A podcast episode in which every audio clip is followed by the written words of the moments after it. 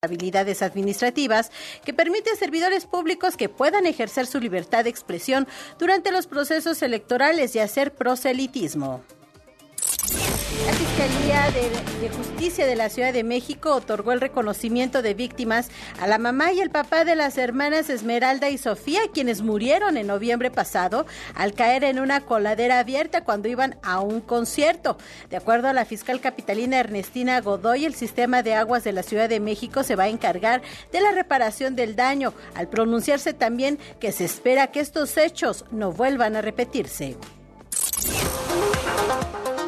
El mundo, cientos de miles de viajeros se verán afectados este viernes por los retrasos y las cancelaciones de vuelos debido a la huelga de personal en ocho aeropuertos en Alemania, donde exigen mejores salarios.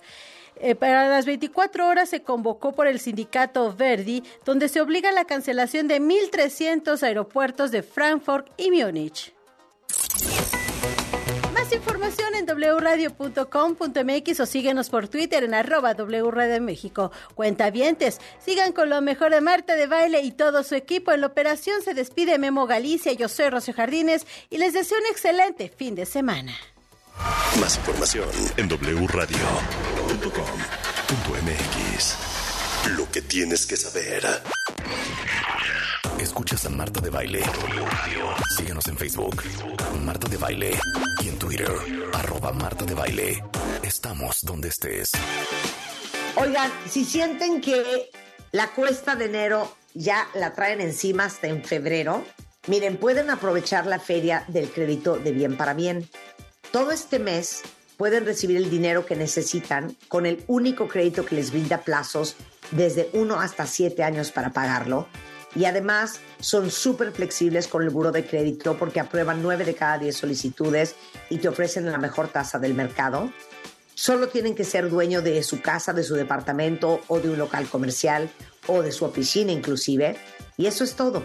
Ellos les ayudan a llenar la solicitud, se las aprueban, les prestan de inmediato desde 200 mil hasta 7 millones para lo que quieran y no se pierdan la feria del crédito bien para bien les doy el teléfono, es 806-272, 806-272 o por WhatsApp 55 39 04 1054.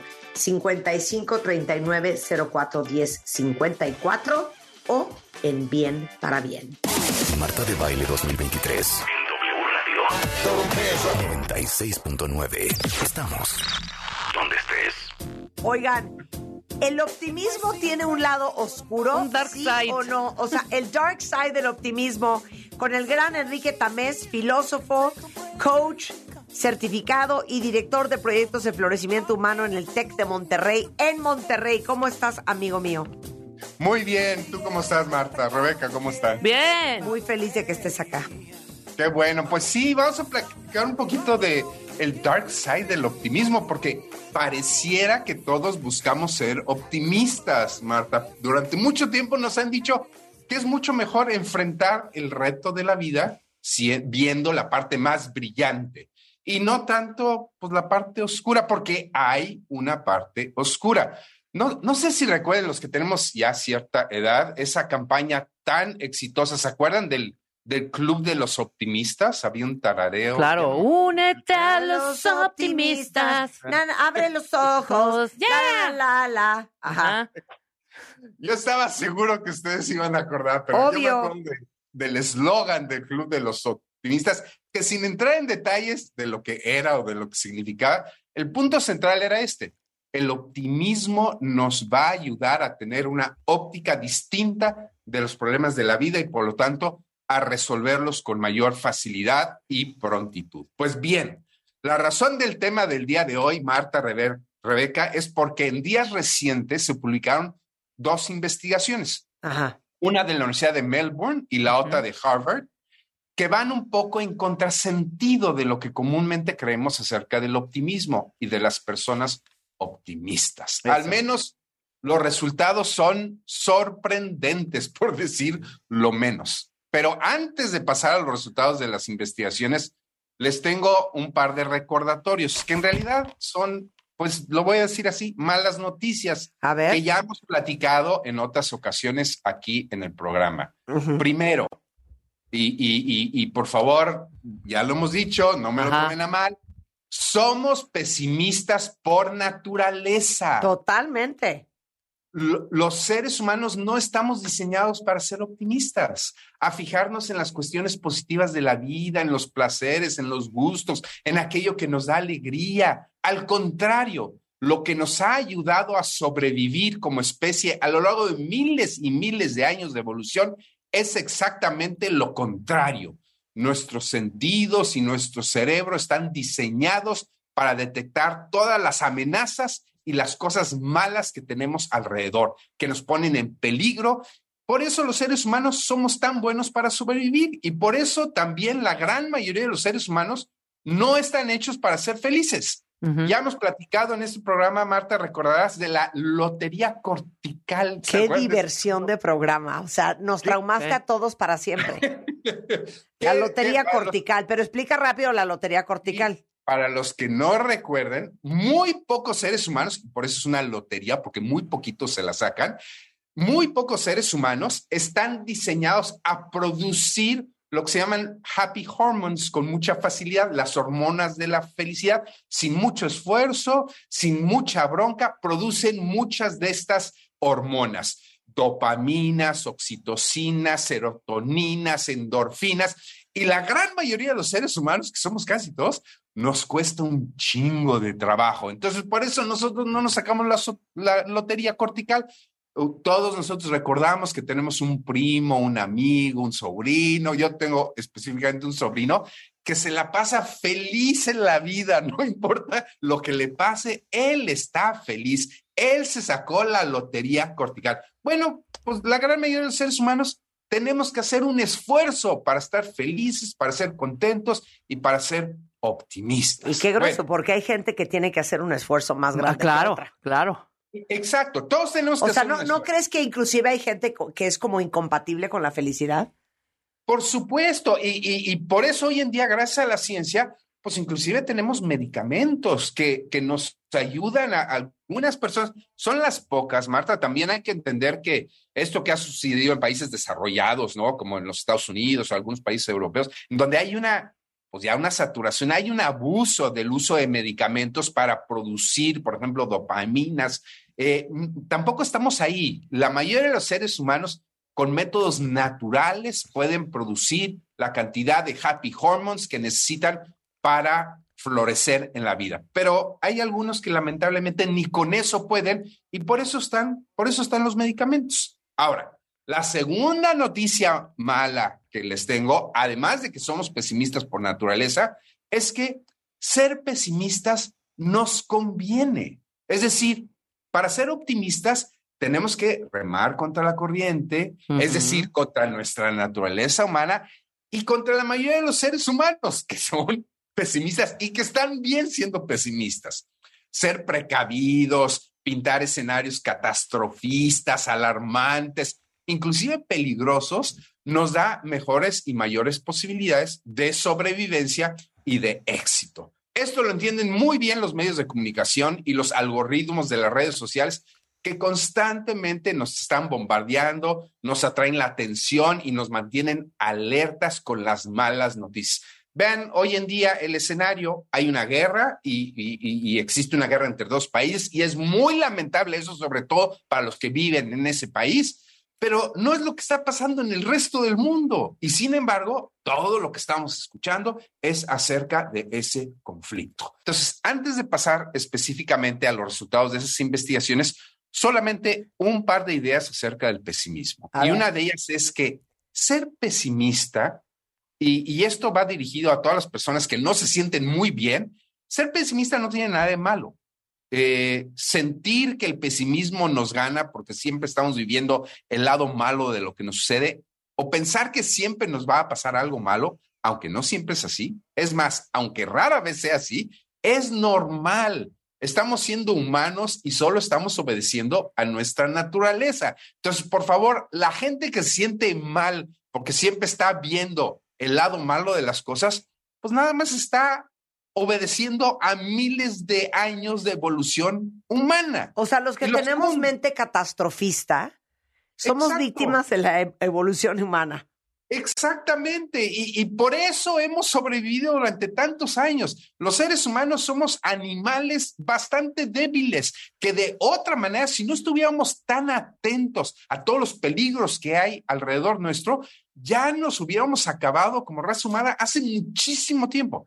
Precisamente porque estamos tan atentos a todas las locuras que están a nuestro alrededor, es porque nos encontramos hoy en día en el planeta Tierra. Entonces, ser pesimistas, primero, no tiene nada de malo. Y segundo, si queremos dejar de ser pesimistas, ojo, por favor, no nos vayamos. Hace, hace un momento tu invitada anterior decía, oigan, hay mucho charlatán allá afuera, hay que, hay que ser muy cuidadosos. Entonces, por favor, dejar de ser pesimistas nos va a costar mucho trabajo. Sí lo podemos hacer, pero si queremos modificar esta tendencia a ser pesimistas, pues necesitamos de mucho esfuerzo, dedicación, disciplina, tiempo, porque a menos que nos hayamos sacado la lotería cortical Sí. y nos cueste poco trabajo producir hormonas de la felicidad, estamos yendo en contra de nuestra naturaleza al querer ser optimistas de la noche a la mañana. Ahora sí, Marta, si te parece bien, Venga. ¿Qué es lo que dicen estas dos investigaciones acerca del optimismo? Y recuerden, ser optimistas no es muy natural ni se nos da fácilmente. Vamos primero con el estudio que no nos da muy buenas noticias acerca de las personas optimistas o de cuando nosotros estamos siendo optimistas. Entonces, este es un estudio muy serio, Marta, muy sólido, que acaba de ser publicado hace unos días apenas en el International Journal of Wellbeing por colegas, colegas míos, eh, queridos colegas de la Universidad de Melbourne. El estudio se llama Cognitive Forecasting and its Link to Life Satisfaction. Sin meterme en cuestiones técnicas, la investigación explica algo que hacemos mentalmente todos los seres humanos, Marta, todo el tiempo, que es hacer escenarios de lo que puede pasar para luego tomar decisiones. Y a esto comúnmente se le llama hacer prospectiva o prospección. Es decir, estoy ante diferentes situaciones, ante una disyuntiva y lo que hago en mi mente es, es crear escenarios. Si hago esto, si hago lo otro, si hago esto. Pero lo más importante aquí, Marta, no únicamente es que creo escenarios, sino también que ligo emociones a esos escenarios. Voy a poner algunos ejemplos típicos. Me voy a casar o estoy valorando si voy a tener un hijo o me ofrecen un trabajo. Y frente a mí pasan una serie de escenarios, decenas, a veces cientos de posibilidades. Y con base en ello, no solo en los escenarios, sino también en las emociones que pongo en cada uno de esos escenarios, es que tomo la decisión. Y fíjate, esto es bien importante. Los psicólogos hoy en día conocen muy bien este fenómeno. No tomo la decisión por lo que más me conviene, Marta. Tomo la decisión por la emoción que yo pongo en el escenario. Claro. Si en un escenario le pongo una emoción bien positivo, ese, esa es la decisión que voy a tomar, me convenga o no me convenga. Mientras que si pongo a otro escenario una emoción bien gacha, pues no voy a tomar esa decisión aunque me convenga. No sé si me estoy explicando. Entonces, Perfectamente. Ahora, ahora viene lo interesante del estudio, fíjense. Como se podrán imaginar, ante lo que uno elige, los optimistas, cuando yo estoy siendo un optimista, pues suelo crear un escenario por encima de las expectativas. Eso es ser un optimista. Por ejemplo, mi pareja va a ser lo máximo y me va a hacer feliz. O en el caso del hijo, del ejemplo del hijo, va a generarme inmensa alegría. O en el caso del trabajo, me va a dar mucho desarrollo y bienestar, porque precisamente son optimistas, entonces van a poner una emoción muy positiva a eso que van a elegir. Mientras que los pesimistas suelen crear escenarios catastróficos, entonces lo que van a hacer es escoger lo menos malo. Entonces, por ejemplo, en el caso de casarse, van a decir, bueno, me voy a casar porque pues quedarme soltero es peor o tendré hijos para no quedarme solo o sola, o aceptaré el trabajo para ganarme algo dinero y no estar aburrido. Entonces, a ver, aquí Marta, Rebeca, ¿ustedes qué creen? En este caso de crear escenarios y ponerle emocionalidades. ¿Qué me conviene para mi bienestar y para mi felicidad? ¿Ser optimista o ser pesimista a la hora de hacer esto, de crear escenarios futuros en cuanto a mi satisfacción de vida y a mi felicidad. ¿Ustedes creen? Hijo, es que that's a trick question porque a lo mejor me vas a salir con, es mejor, ahora sí que, expect the worst, hope for the best. O sea, si eres pesimista, bajas tus expectativas, entonces, tantito que salga bien, ya estás del otro lado, o meterle todo el positivismo para tirarle buena energía y buena vibra que las cosas salgan bien? Bueno, eh, a ver, preguntémosles a todos los que están escuchando eso, ¿no? O sea, ¿qué, ¿qué es lo que prefieren? Ser un optimista y poner toda la carne al asador y decir, me va a salir esto poca madre y va a estar, va a me, resultar padrísimo y, y, así poner toda la, la carga positiva o por el contrario decir, no, mejor pongo mis expectativas muy bajitas y, vamos a ver qué sucede. Eh, eh, eso es lo interesante de este estudio, que este estudio lo que hace es científicamente se pone a medir las decisiones de esas personas, mide las emociones y bueno, pues vamos a ver entonces cuáles son los resultados. Pero te digo una cosa, a ver, yo te voy a decir mi modus operandi.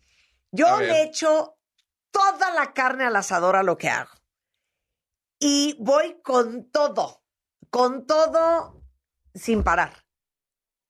Súper buena vibra, súper positivo, venga con todos, aplausos, venga, vamos. Pero en el fondo siempre tengo una voz así. Aguas puede salir mal. Aguas puede salir mal. Aguas puede salir mal. Aguas puede salir mal. Abusada con esto puede salir mal. Chale ojo aquello puede salir mal. Entonces, yo creo que esa vocecita es lo que hace que los que somos unos absolutos control freaks estemos todo el tiempo tratando de evaluar los posibles riesgos y contrarrestando cualquier posibilidad de que algo no salga como quieres que salga. Bueno, entonces contestemos la pregunta del estudio. ¿Cómo afecta a los diferentes tipos de prospección el bienestar o en su defecto el malestar de las personas, si afecta su bienestar o su malestar. Como se puede imaginar este estudio, fíjense que se hizo a más de 570 individuos que se les dio continuidad en el tiempo. Mostró que las personas que igualaron o superaron las expectativas emocionales de sus predicciones aumentó su bienestar. Eh, ¿Qué quiere decir esto? Quiere decir que los que pusieron la vara bajita y superaron sus expectativas emocionales, aumentó su bienestar para su vida. Ahora bien, las personas que no lograron alcanzar sus pronósticos emocionales, pues esto incrementó no su bienestar, sino su malestar. Ahora recuerden, las personas optimistas tienden a hacer apuestas emocionales muy altas de las decisiones por su futuro. Así que si no les va como ellos se proyectan emocionalmente, esto disminuye su bienestar, es decir, aumenta su malestar. Pregunta sobre sus expectativas de futuro. ¿Qué prefieren? ¿Ser optimistas y crear expectativas emocionales altas de lo que les va a pasar con las decisiones importantes de su vida? ¿O prefieren ser pesimistas y crear expectativas bajas? Dicho de otra manera, los individuos optimistas tienen relaciones más fuertes con los indicadores de bienestar. Y esto es el dark side. Mientras que los menos optimistas tienen relaciones más fuertes con los indicadores de bienestar. Entonces, cuando se trata de mirar al futuro y tomar decisiones del futuro ante diferentes escenarios, Marta, lo que te conviene es ser pesimista, Mira. no optimista. Esto es lo que dice este estudio de 570 personas de la Universidad de Mel. Ok, ahora vamos a Harvard. El otro estudio trae buenas noticias para las mujeres que se esfuerzan en ver el lado brillante de la vida y ser más optimistas. De la Escuela de Salud, de la escuela, perdón, de Salud Pública de Harvard University, se acaba de publicar un estudio donde se encuentra una correlación, fíjense, entre mujeres que son optimistas y su longevidad de una vida sana. Y este es interesantísimo, porque además es un estudio muy complejo, así como lo escuchan. Ser optimista te alarga la vida. No solo te la alarga, sino que te la extiende de manera sana. Y este estudio muestra que hay otros indicadores de peso, por supuesto. No únicamente se trata de ser optimista, de lo cual estamos más que conscientes, sino también se trata de llevar una vida activa, buena alimentación, un propósito en la vida, una vida social rica y positiva. De, todas estas cosas, llevamos ya algún tiempo, Marta, platicando de la importancia de estos indicadores. Pero además aquí en este estudio se agrega el optimismo. Este estudio, fíjense qué estudio tan completo y complejo. Da seguimiento a más de 150 mil mujeres en varias partes del mundo a lo largo de 26 años y sus resultados son contundentes. Las mujeres optimistas viven 5.4% más tiempo y tienen 10% más posibilidades de vivir más allá de los 90 años. Entonces, fíjense, estamos hablando de vidas longevas, longevas. pero espérame, pero espérame, necesito un pequeño paréntesis. Sí. A ver, ¿cómo sabes que eres optimista? Porque ves el lado positivo de las cosas, porque normalmente ante el escenario del vaso medio lleno y medio vacío, vas a ver muchas más veces la parte positiva, el medio lleno que el medio vacío. Esto como resumen, Marta, Rebeca, parece ser que el optimismo no es la panacea que se ha descrito en los últimos años. Es decir, no se trata de ser optimistas y ya todos los problemas se van a resolver. Hay que manejarla con cuidado. Hay, que saber cuándo usarla. Definitivamente no para ser prospectivas. Por ejemplo, también hay que entender que hay ciertas profesiones, ciertas actividades en la vida que hay que ser optimistas y hay unas que no. Bien dice un amigo, yo, mi médico, no quiero que sea optimista. ya parece que uno va a llegar con el médico, no, mira, tienes cáncer, pero con esta aspirina seguramente se te va a quitar.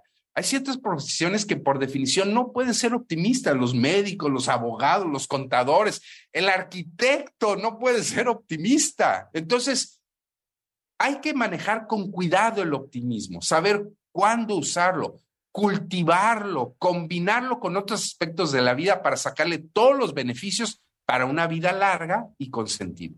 Tal vez en un futuro próximo podremos hablar de cómo evitar el pesimismo y a los pesimistas, que eso sí, como decía Rebeca hace un momento, lo último que queremos también es estar rodeado de gente que nada más se estén quejando absolutamente de todo. Entonces, hay que saber tener un equilibrio en la vida para sacar lo positivo al optimismo y también evitar el pesimismo y a las personas pesimistas que nada más nos restan, no contribuyen a nuestra vida sana. Ahí está. ¿Qué, tal? ¿Qué pasa, Marta? Tan tan se acabó. tan tan se acabó, ¿no? No, es que hay gente que ahora sí que tras de que se les poncha la, la llanta, van y patean la llanta y se les rompe el pie. Exacto. Bueno, pues así las cosas, Enrique. Así es. Muy bien. Muchas gracias. y, a, combinar el optimismo y aplicarlo en las cosas que valen la pena en la vida y a cuidarse mucho. Hay que mantener el balance. Claro. te queremos, Enrique Tamés, te queremos. Enrique Tamés es filósofo, director de proyectos de florecimiento humano en el TEC de Monterrey. Hoy hablando de el lado oscuro del optimismo según dos estudios en Melbourne y en Harvard que les compartimos. Ahora sí que hoy a ustedes un beso. Hasta Monterrey, querido. Un beso. Un beso. Es arroba Enrique Tamés por si lo quieren seguir en Twitter. Suscríbete a Marta de Baile en YouTube. No te pierdas los de Baile Minutos, de Baile Talks. conoce más de Marta de Baile y nuestros especialistas. De Película W, el programa de cine de W Radio. La ballena que dirige Darren Aronofsky se centra en este personaje que lucha por obtener el perdón de su hija, en recordar su vida cuando gozaba de plenitud y en lamentar el daño que causó a las personas producto de sus decisiones. Esta historia está basada en una obra de teatro que impresionó a Darren Aronofsky, que se quedó este año fuera de las nominaciones como director, pero que logra una película conmovedora, humanista e incómoda sobre la soledad y obesidad.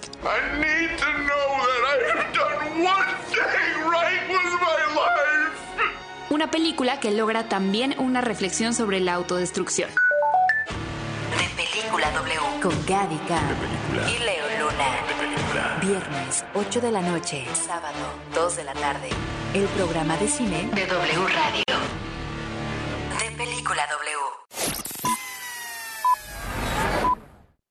W. Escuchas W Radio. Do W. W Radio. Si es radio, es W. Escuchas W Radio. Una estación de Radiopolis. W Radio. Do W.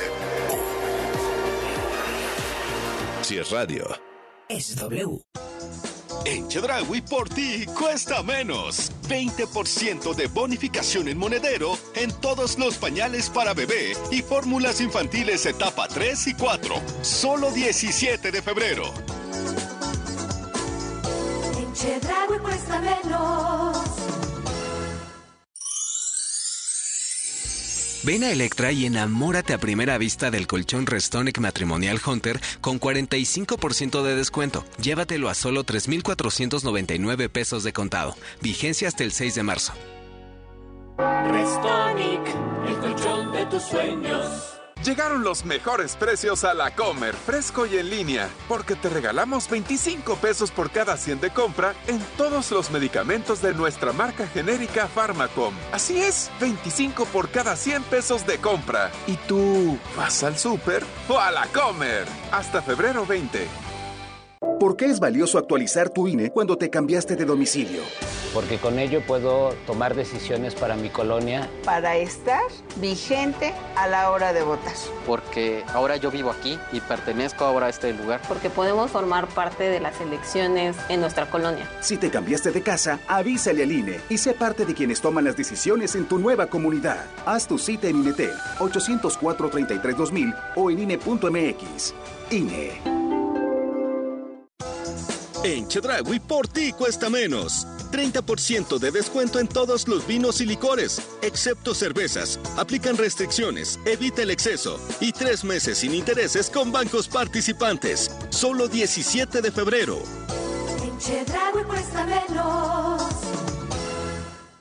Raticida, gasolina, ácido sulfúrico, amoníaco, acetona.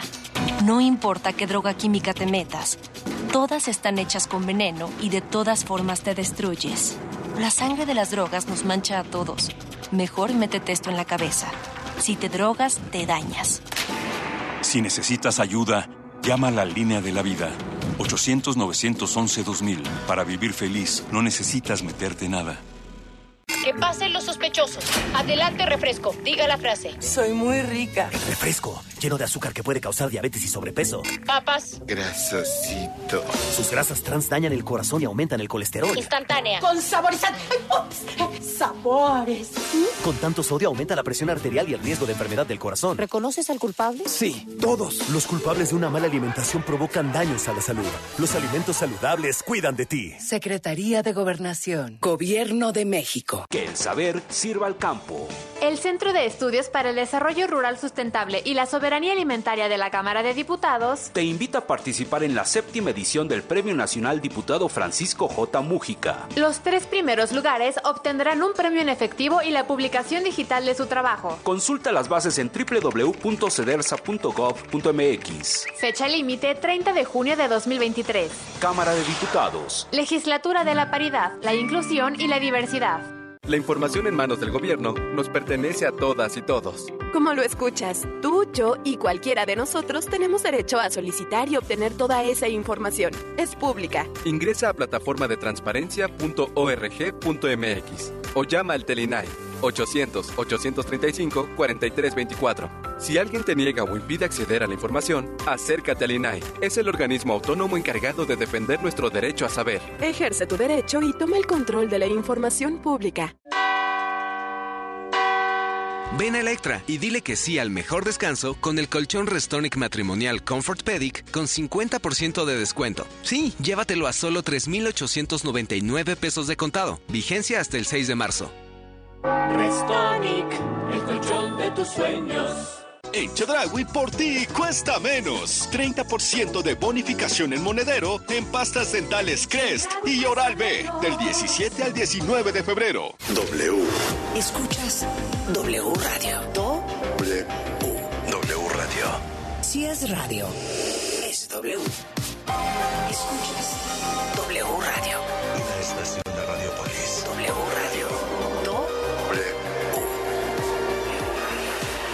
Si es radio. Es W. Suscríbete a Marta de Baile en YouTube. No te pierdas los de Baile Minutos, de Baile Talks. Conoce más de Marta de Baile y nuestros especialistas. Tony Karam está con nosotros. Tony Karam es el fundador y presidente de Casa Tíbet en México. Es budista, eh, promotor eh, del budismo en México. Es licenciado en estudios budistas de la Naropa University en Boulder, Colorado. Y ahora vamos a hablar de cómo se cultivan eh, los cuatro equilibrios de la felicidad genuina. Para empezar, ¿cuál es la felicidad genuina? Para ver quién de nosotros sí la tiene. Bueno, tú bien sabes, Marta, y eh, pues todo nuestro público, que uno de los temas centrales, si no es que el fundacional de la espiritualidad y de la tradición de sabiduría del Buda Dharma, es la búsqueda de la felicidad, como lo es directa o indirectamente para todos nosotros en el contexto del quehacer de nuestra vida cotidiana. Esto es, ¿por qué es que hacemos todo lo que hacemos? Directa o indirectamente, porque buscamos bienestar y felicidad. Esto es indudable.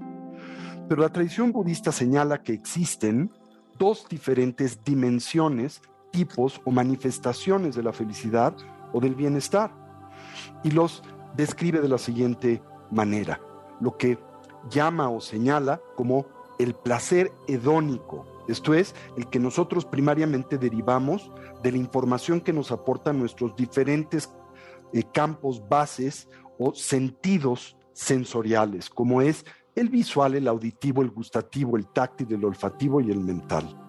Lo que describe la tradición budista en contraste como la felicidad genuina y duradera. Ahora, la crítica o el señalamiento que la filosofía y la teoría del conocimiento del budismo hace o acentúa y exalta en torno al placer hedónico, el sensorialmente condicionado, es que tiene dos primarias limitaciones. Y las dos limitaciones con las que el mismo cuenta es que es siempre y por definición temporal y relativo. Y por lo tanto, en sí mismo es incapaz de aportarnos bienestar genuino y duradero. Claro. Así entonces, el placer hedónico depende en buena medida de lo que nosotros tomamos o extraemos del mundo a través de nuestros sentidos. Pero a ver, entonces, la misión número uno del budismo es encontrar la felicidad. punto. Genuina, la felicidad genuina. Claro. Y dos, cuando hablas del hedonismo, nosotros creemos que felicidad es irnos de shopping, irte a jugar golf, este, yo qué sé, comerte un chocolate, Exacto. un pastel, irte a un viaje. Pero eso todo es relativo porque depende cuál sea tu percepción de eso. Para alguien un- una cosa increíble puede ser un viaje solo y para alguien más un viaje solo puede ser motivo de quererte quitar la vida de la depresión, ¿no?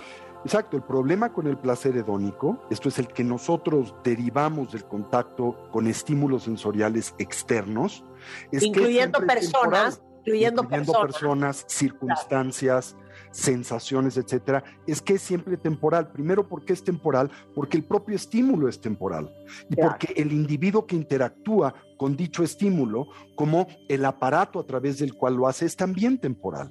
Y es relativo. Esto es quizá todavía más importante. ¿Por qué? Porque no depende tan solo de la cualidad del estímulo, sino depende de la manera en que el perceptor decodifica e interpreta el mismo. Por ejemplo, el placer que tú derivas del degustar un pastel de chocolate no depende del pastel de chocolate en sí mismo o no tan solo de este, sino depende del hecho de que tú tengas hambre, depende del hecho de que seas ser humano dotado de sentidos humanos y depende del hecho de que estés socializado al gusto por el pastel. Ahora, ¿tiene algo de malo ese tipo de placer? No, pero el conflicto radica cuando nosotros del mismo demandamos bienestar genuino y duradero, que naturalmente no nos puede aportar. Ahora, la Espérate, felicidad... espérate, vamos a hacer un ejercicio, vamos a hacer un ejercicio. Muchos de nosotros vivimos la vida pensando, cuentavientes, que es que cuando tenga una casa, es que voy a ser feliz. Es que si yo ganara más lana de la que gano, ya estaría yo muy feliz. Es que el día que yo encuentre el amor de mi vida, ya voy a estar feliz. Es que el día que yo me divorcie, voy a estar feliz. Es que el día que a tener un bebé, voy a estar feliz. Es que el día que baje yo 10 kilos, voy a estar feliz. Esa es la filosofía de el y si tan solamente entonces. Claro, pero a ver, les quiero preguntar a ustedes en redes. Según ustedes, ¿qué les falta para ser feliz? O sea, es, gatito, yo voy a ser feliz. ¿Cuándo?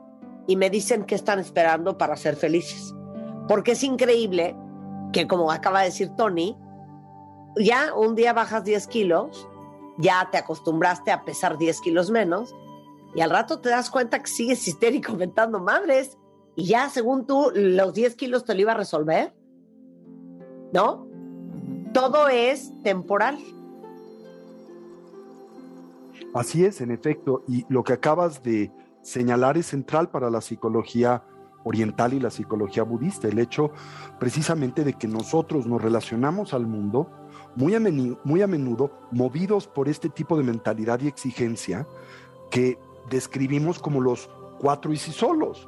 Y si tan solamente entonces, y si tan solo tuviera suficiente dinero, ¿verdad? Suficientes bienes materiales, sería feliz y dejaría de sufrir. Y si tan solo tuviese suficientes estímulos sensoriales, dígase algo como el sexo, sería feliz. Y si tan solo tuviera nombre, fama y reputación, sería genuinamente feliz. Y si tan solo tuviera poder e influencia, sería feliz.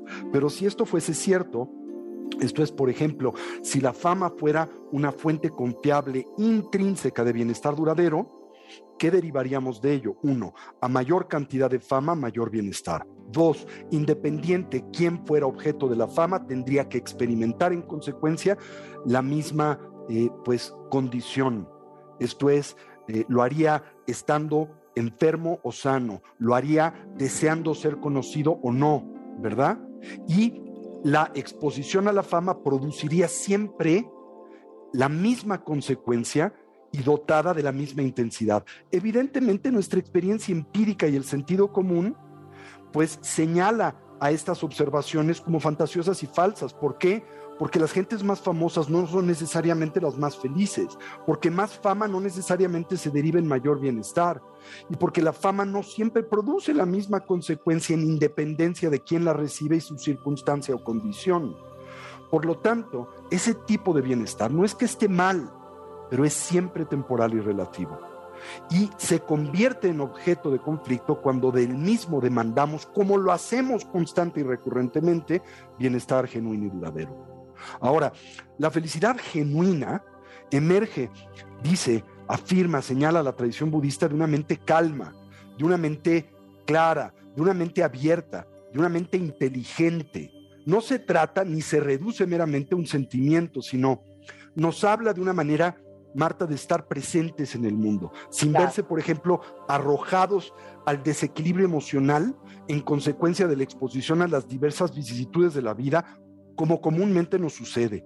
Uno puede continuar disfrutando de los gozos del mundo sensual, por ejemplo, las relaciones humanas, las actividades significativas. Sin embargo, al no apegarse a ellas como una fuente genuina de bienestar duradero, uno pues eh, eh, eh, una, una dimensión, digamos, interior de bienestar permanece en nosotros aun cuando los soportes del placer sensual hayan cesado o desaparecido. Y la ruta directa para la actualización de ese tipo de florecimiento, dice, afirma la tradición budista, es el cultivo del equilibrio mental. Y ese equilibrio depende de cuatro elementos o de cuatro, digamos, balances, por eh, concebirlos de alguna manera. El de los deseos y voliciones, el de la atención, el cognoscitivo y el emocional. Y para cada uno de estos cuatro equilibrios mentales es indispensable identificar un camino medio. Esto es una dimensión de equilibrio, una de lo que llamamos en la biología homeostasis, como la libertad de tres tipos de desequilibrios. Que precisamente propician la disfuncionalidad de estas, digamos, habilidades. Primero es el déficit, el segundo es la hiperactividad y el tercero y último es la disfuncionalidad. Ahorita lo explico con claridad. Hablemos entonces del primero de eh, estos equilibrios, el del deseo y las voliciones, ¿verdad? Entonces, el primero de estos implica cultivar naturalmente deseos y voliciones que sean conducentes al bienestar genuino en nosotros y en los que nos rodean. Y su desequilibrio naturalmente se centra en la manera en que nuestros deseos y voliciones nos alejan del florecimiento psicológico y nos conducen naturalmente al conflicto, al dolor y el sufrimiento. Y lo hacen a través de tres, digamos, desequilibrios. El primero, el déficit en la volición. ¿Cuándo se manifiesta? ¿Cómo ocurre? Pues cuando experimentamos una pérdida apática del deseo de bienestar y sus causas. En esencia, cuando nosotros nos damos por vencidos y pensamos que el bienestar genuino es inviable, imposible, trátase de algo que el individuo y nosotros en particular no podemos actualizar. Claro, no es algo a lo que podemos acceder. Casi, casi incompatible con la felicidad. Y que muy a menudo acompaña a eh, un registro mental y emocional depresivo, evidentemente. O en contraste también eh, esta actitud en la que nosotros imaginamos, ¿verdad? Eh, experimentamos una especie de complacencia estancada en donde pensamos que nuestra situación de vida es permanente y no puede mejorar, no puede cambiar, ¿verdad?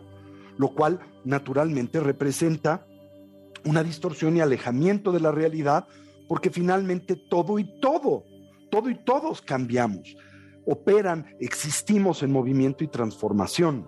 Eso sería un poquito lo que concebimos como el déficit volicional o de la volición y el deseo. La hiperactividad volicional ah. se manifiesta cuando nos aferramos a deseos obsesivos que oscurecen la realidad del presente. O sea, por ejemplo, no sé, los ocho y si solos. Y si tan solamente entonces, y si tan solamente tuviera pareja sería feliz. Y si tan solamente tuviera un coche de tal color y marca, sería feliz y dejar de sufrir. ¿Cuál es el elemento común de esa mentalidad que nos impulsa y lanza siempre al futuro y nos divorcia del presente y de la realidad por la que nosotros en el mismo transitamos momento a momento. ¿Y cuál es el conflicto? Que el futuro todavía no existe, el pasado ha dejado de ser y lo único que realmente está presente es el ahora. Así que en el instante en que nosotros inconscientemente nos divorciamos y dislocamos del presente, estaremos generando las causas primarias para la disfuncionalidad, para precisamente el dolor, el sufrimiento y la insatisfacción. Y finalmente la disfuncionalidad volicional se hace presente cuando deseamos cosas que no son conducentes a nuestro bienestar genuino. O sea, espérame, ¿es disfuncionalidad qué? La disfuncionalidad volicional. Esto es, decía, recuerda que eh, para poder acceder a una dimensión genuina de bienestar y felicidad duradera, tenemos que actualizar cuatro habilidades. Tenemos que cultivar cuatro equilibrios. El primero es el, equilibrio de una facultad esencial para nuestro quehacer cotidiano, la volición y el deseo. Pero el problema es que la volición y el deseo en nosotros se manifiestan comúnmente en déficit o están dominados por una actitud hiperactiva o son meramente disfuncionales. El déficit de la volición y el deseo es cuando uno piensa y cree que la felicidad genuina es inviable, imposible, por lo menos para mí. O cuando uno desarrolla este tipo de complacencia eh, estancada y piensa que la situación por la que una hora transita es permanente y no puede transformarse. La hiperactividad en el deseo y la abolición es cuando estás total y completamente pues dominado por diferentes actitudes obsesivas como son los solos que te divorcian del presente, y la disfuncionalidad de esa facultad, la abolición y el deseo, pues se manifiesta, cuando deseamos cosas eh, que no son conducentes a nuestro bienestar genuino, así como el de los que nos rodean, y no deseamos las cosas que en efecto contribuyen al mismo, ¿verdad? Como por ejemplo, deseas que te gusta eh, poderte fumar un cigarro, cuando el cigarro en realidad deteriora tu físico, tu salud y por ende tu bienestar genuino. Y no te involucras con aquello que realmente propicia y detona el bienestar duradero. Y de acuerdo a la tradición budista, pues las fuentes verdaderas de nuestro sufrimiento mental radican en las aflicciones internas, en el aferramiento, en el apego, en la aversión, y no como comúnmente pensamos en objetos y situaciones externas. Ese es el primer equilibrio a cultivar, a cultivar, el de el deseo y la abolición. ¿Se entiende? Se entiende perfectamente bien. Ok. Magnífico. Si lo entiende mi discípula primaria Marta, estoy certero, todo el mundo lo va a entender bien. Ahora, lo cañón, y esta es la parte devastadora, es que los budistas pasan su vida entera tratando de hacer todo lo que acaba de decir Tony es una empresa de vida y vidas. Entonces, por eso la gente estudia budismo. Así es. O sea, pero dices una cosa, implícate. Tú no fuiste budista toda tu vida. Cuando tú empezaste a estudiar budismo, ¿cuáles son las cosas que más trabajo te costaron? O sea, ¿en qué te cachabas? Porque seguramente es de lo que nos cachamos muchos, que decías, híjoles, que esto no sé cómo lo voy a corregir. Bueno, eh, para mí los dos grandes retos más eh, complejos y difíciles de vencer, el primero es la disfuncionalidad de la atención. Esto es la inhabilidad de poder vincular de forma sostenida y prolongada mi atención a el objeto de, de interés o a aquello que desee vislumbrar. ¿Por qué? Porque la mente siempre está en el futuro, la mente está siempre en el pasado, está siempre dominada por deseos obsesivos, por fantasías y demandas pues neuróticas. Y el trabajar con eh, esa disfunción de mi atención eh, me ha tomado eh, una vida entera y sigue consumiendo una parte importante de mi adiestramiento mental.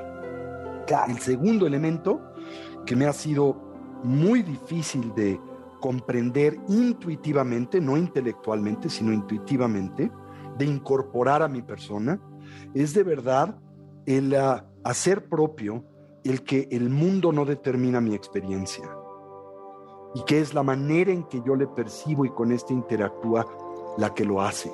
¿Por qué? Porque en la vida cotidiana uno tiene la absoluta certeza de que aquello a lo que te ves expuesto determina la experiencia por la que transitas y tienes en el mundo como el enamorado que piensa que su bienestar depende de la persona amada, o como la persona que detesta a la suegra y siente que la razón por la que su vida es conflictiva y difícil es por la presencia de esta persona en su vida. Y bueno, es cierto que todas estas variables influencian nuestra experiencia, pero no la determinan. Y romper ese círculo vicioso que nos lleva a ver las cosas de una forma distorsionada es muy complejo. Y el más grande demonio, el ego, Marta la importancia personal, la mente autocentrada y egoísta, que nos acecha en todo momento de la vida. Esta es una que tenemos que acechar toda la vida. Qué fuerte y qué difícil. Ahora, si a alguien de, de nuestros cuentavientes le resuena todo lo que acaban de oír, ¿cómo empiezas a, cómo se dice, practicar budismo? Al estudio y la práctica del budismo? Bueno, lo óptimo es que empieces un proceso formativo metódico y gradual, en donde vas familiarizándote con los principios básicos del entrenamiento mental budista que se dividen en tres categorías. La disciplina ética, la moralidad, se le concibe como una sabia o una lúcida, una consciente administración de tus hábitos de vida cuando te haces responsable de tus acciones y sus consecuencias y dejas de responsabilizar al mundo de ellas. El segundo entrenamiento es el entrenamiento mental y que tiene por objetivo primero desarrollar una mente atenta y concentrada y vinculada al presente y la realidad. Y el tercer entrenamiento es el entrenamiento en la sabiduría, que en esencia lo que busca y pretende es distinguir entre la apariencia y la realidad. La manera en que las cosas aparecen a nosotros, que no corresponde a la manera en que existen, y el cultivo de una habilidad para dilucidar, entender, discriminar las cosas como son, Entender que las cosas a nosotros aparecen como aparentes, como permanentes, pero son impermanentes. Aparecen comunitarias, pero son compuestas. Aparecen como fuentes genuinas de bienestar, cuando en realidad son meras causas temporales de la misma, o fuentes genuinas de dolor, cuando también son causas temporales de la misma. Y que la mente es reina que la mente determina la experiencia por la que transitamos en el mundo.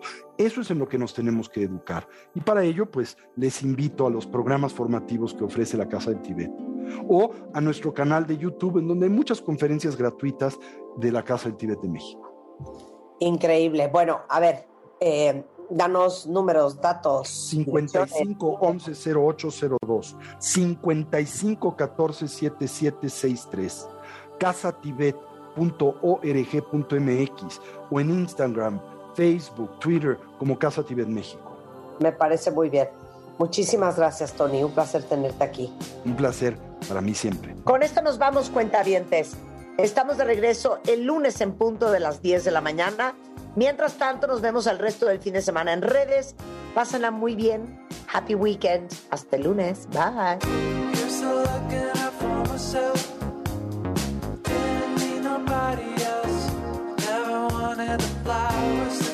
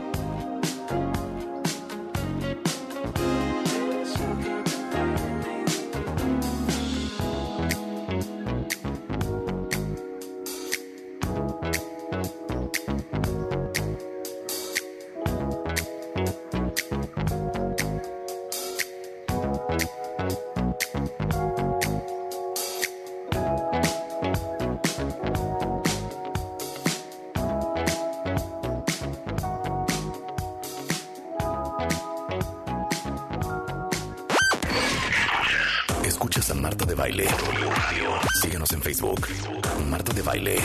Y en Twitter, arroba de Baile. Estamos donde estés. Con la aplicación de W Deportes puedes estar al corriente con la información deportiva nacional e internacional al momento. Comunicarte con nuestros conductores. Y lo más importante, escuchar toda nuestra programación. Toda, toda, toda. Sí, incluyendo los partidos de la Liga MX y todos los eventos deportivos. Completamente gratis. Descarga ya la app de W Deportes. Disponible para iOS y Android. W Deportes. Somos, somos la voz del deporte. W. Escuchas W Radio. Do. W. W Radio. Si es radio, es W. Escuchas W Radio. Una estación de Radiopolis. W Radio. Do. W. Si es radio, Es W. Ven a Electra y enamórate a primera vista del colchón Restonic Matrimonial Hunter con 45% de descuento. Llévatelo a solo 3,499 pesos de contado. Vigencia hasta el 6 de marzo. Restonic, el colchón de tus sueños. En Chedraui por ti cuesta menos. 20% de bonificación en monedero en todos los pañales para bebé y fórmulas infantiles etapa 3 y 4. Solo 17 de febrero.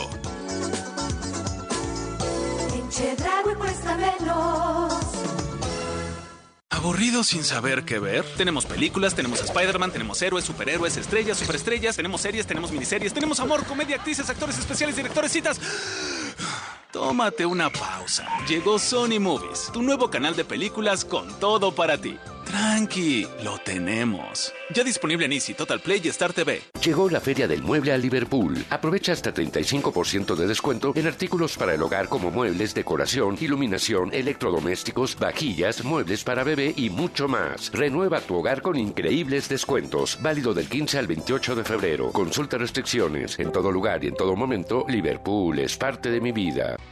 En la Comer Fresco y en línea tenemos miles de productos a mitad de precio. En todos los pañales compras uno y te llevas el segundo a mitad de precio. Así es, en todos los pañales te llevas el segundo a mitad de precio. ¿Y tú vas al súper o a la Comer? Hasta febrero 20. El confort de un abrazo a todo tu cuerpo. El soporte para un sueño saludable toda la noche. La maestría y calidad milimétrica de nuestros sistemas de descanso. Te mereces un.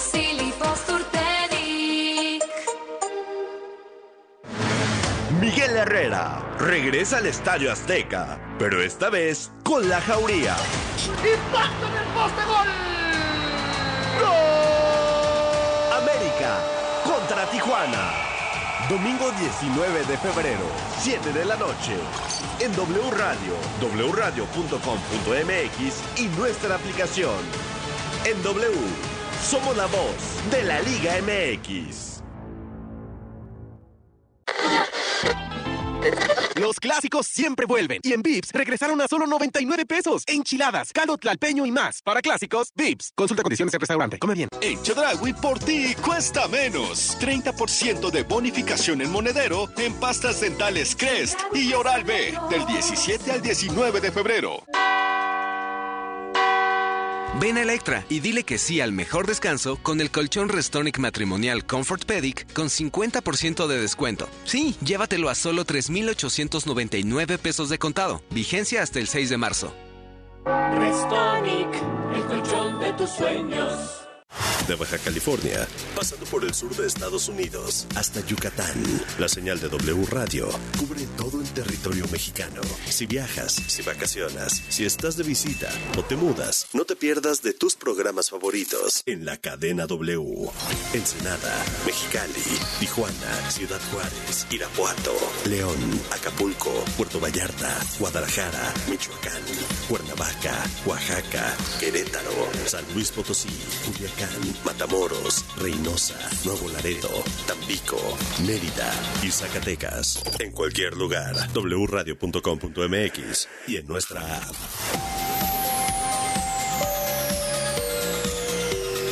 Cadena W. W Radio. Reducir tu huella de carbono sí está en tus manos. Con la app BBVA ya puedes calcularla según tus hábitos de consumo y recibir tips para mitigarla. BBVA, creando oportunidades. En la jornada 8 del Clausura 2023, Querétaro recibe a Mazatlán. Domingo 18 de febrero, 5 de la tarde. En W Radio, wradio.com.mx y nuestra aplicación. En W, somos la voz de la Liga MX. En Chedragui por ti cuesta menos. 30% de bonificación en monedero en detergentes Foca, Blancanieves y Carisma. Sí, 30% de bonificación en monedero en detergentes Foca, Blancanieves y Carisma del 17 al 20 de febrero. Si es radio, Es W. La Alpan 3000, Polonia Espartaco, Coyoacán. W Radio 96.9.